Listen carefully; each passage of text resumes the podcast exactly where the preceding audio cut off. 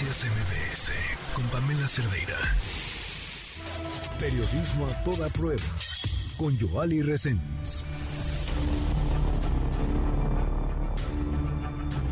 Esta es la historia que nos tiene este martes Joali Reséndiz.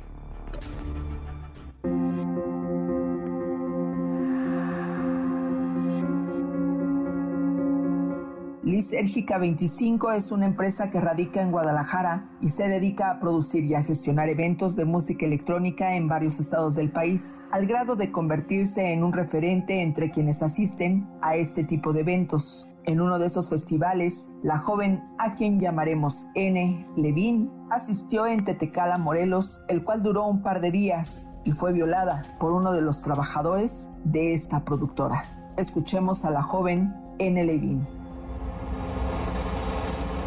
pues bueno, yo llegué a este evento como trabajadora voluntaria del mismo. Se nos convocó para eh, realizar un, un, espacio dentro de este festival de música. Pues lo que teníamos que hacer era pues poner tapetes, luces, pues como un altar o algo así. Fue entonces que la joven N. Levin conoció a su agresor. Nuevamente, la voz de la joven N. Levin. Bueno, él eh, trabaja para esta productora y se acercó a nuestro espacio a preguntarnos si necesitábamos ayuda con la instalación de luces. Esto ocurrió eh, dos días después de que comenzó el festival y yo había llegado a las instalaciones. Fue en un momento en el que yo quería tomar un momento para justamente para poder descansar. Eh, había estado en la noche divirtiéndome y bailando.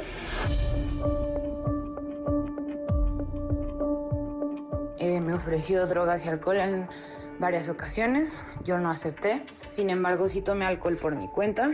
Él comenzó a masajearme sin mi consentimiento. Posteriormente comenzó a tocar mis genitales y mientras tanto me decía que él era un ser iluminado y que tenía poderes mágicos y que estaba sintiendo en mí pues todo lo que yo traía y necesitaba sanarme. Yo dije que no, no lo intenté, dije que no. Mientras decía que no, él me puso su mano en la boca, me tapó la boca para que no pudiera hacer ruido y me violó.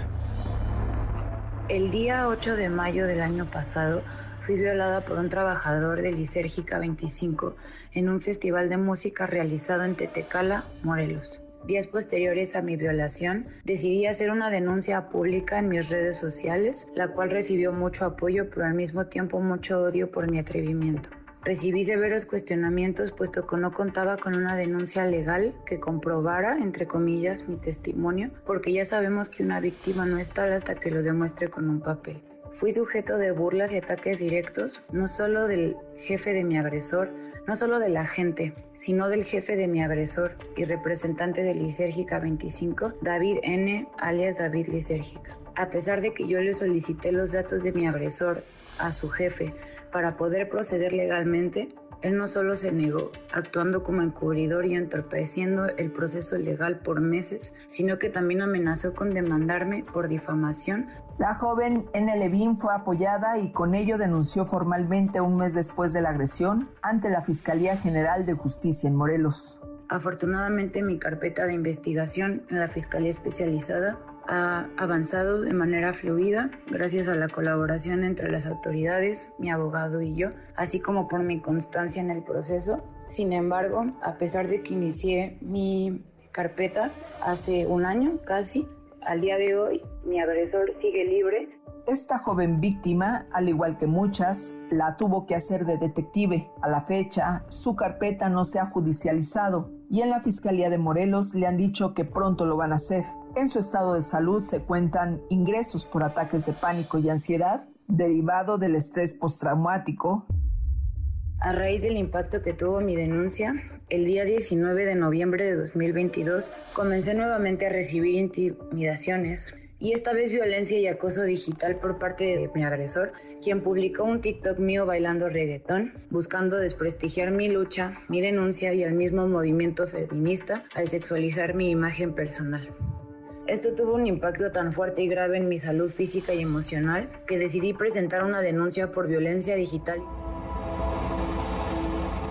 Mi preocupación más urgente es que estas personas, esta productora, este colectivo, mantiene agresores en sus equipos y continúan operando eventos masivos sin ningún tipo de consecuencia o protocolo para prevenir esta situación.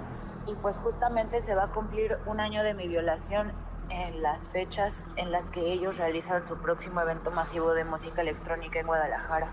El próximo evento tiene como fecha el 12, 13 y 14 de mayo en Guadalajara, Jalisco. Y como bien nos los comparte la joven, a casi un año de su denuncia, su agresor sigue libre. La productora continuó contratando a su agresor y sigue haciendo eventos y ella ha tenido que enfrentar en lo económico, en lo psicológico y en lo social que su denuncia obtenga un poco de justicia. Soy yo Ali Recendis y si usted tiene una denuncia, escríbame a periodismo o sígame en mis redes sociales, en Twitter o en Facebook. Me encuentra como arroba Joali Recendis. Joali, hay actualizaciones sobre esta historia. Buenas tardes. Buenas tardes. Acabo de hablar con David, eh, quien sería el representante de Lisérgica 25 a grandes rasgos, Pamela, él dice que para él, para empezar, los hechos ocurrieron en Morelos y que él ahí no radica, que ellos trabajan para una empresa externa y que el evento no era de ellos, no era su responsabilidad, así tal cual nos los, nos los comenta. Y dice que eh, pues hemos sido hasta ahora el único medio de comunicación que se ha puesto en contacto con, con él y que siente además que la justicia mexicana le está quedando a deber puesto que él no cuenta con los datos del agresor de la joven eh, Levin. Ahora, eh, yo te pediría si pudiéramos el próximo martes volver a abordar este caso, porque además, eh, independientemente de que si él radique o no, eh, pues ocurrió, ocurrió en Morelos, sí, donde ellos habían asistido y donde el agresor era un empleado suyo.